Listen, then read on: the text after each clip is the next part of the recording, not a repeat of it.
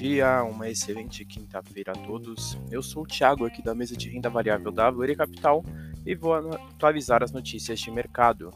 Fechamento de ontem, no mercado internacional, o S&P 500 teve uma leve queda de 0,13%, o DXY teve uma alta de 0,22% e os Treasuries, os juros americanos para dois anos, tiveram alta de 1,17%. As bolsas internacionais fecharam em leve baixa, com o mercado indefinido em relação à postura do Fed nos próximos meses e avaliando os balanços das empresas.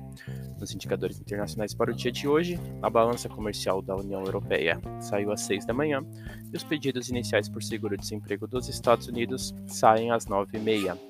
No mercado doméstico, o Ibovespa teve uma forte queda de 2,12%, o Dow teve uma alta de 1,74% e o DI1F27 uma alta de 1,26%.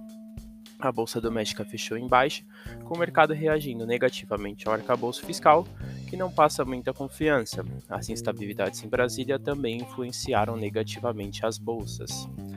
No, no, radar doméstico, ficar atento ao cenário político instável e com os indicadores econômicos. Essas foram as notícias de hoje. Desejo a todos ótimos negócios e um excelente feriado.